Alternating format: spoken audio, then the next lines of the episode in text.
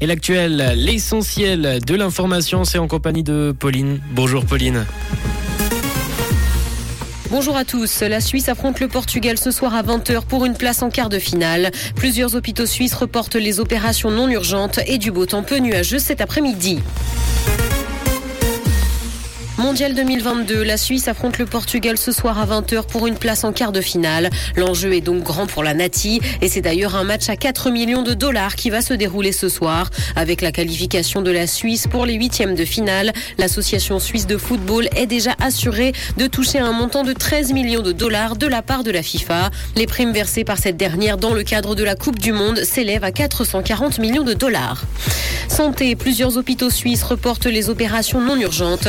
Système hospitalier est notamment sous tension en Suisse romande et le manque de personnel est une des causes de ce problème. Dans le canton de Vaud et en Valais, des opérations ont donc été reportées et la fréquentation des urgences qui est élevée a d'ailleurs un impact direct sur les blocs opératoires. Le national veut punir le revenge porn. Après les sénateurs, les députés ont décidé de sévir aussi contre les vidéos à caractère sexuel diffusées sans le consentement de l'une des deux parties concernées. Le national a donc accepté que ce type d'acte soit puni tout en y ajoutant un dispositif pour tout contenu gravement compromettant. La diffusion du contenu sexuellement explicite sans consentement pourra être punie d'un an d'emprisonnement maximum.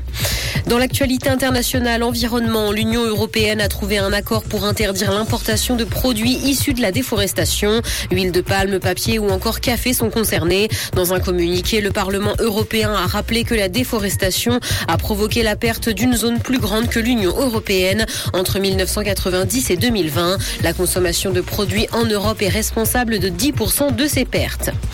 Google a annoncé la fin de Duplex on the Web. Il s'agit d'une fonctionnalité de l'assistant Google.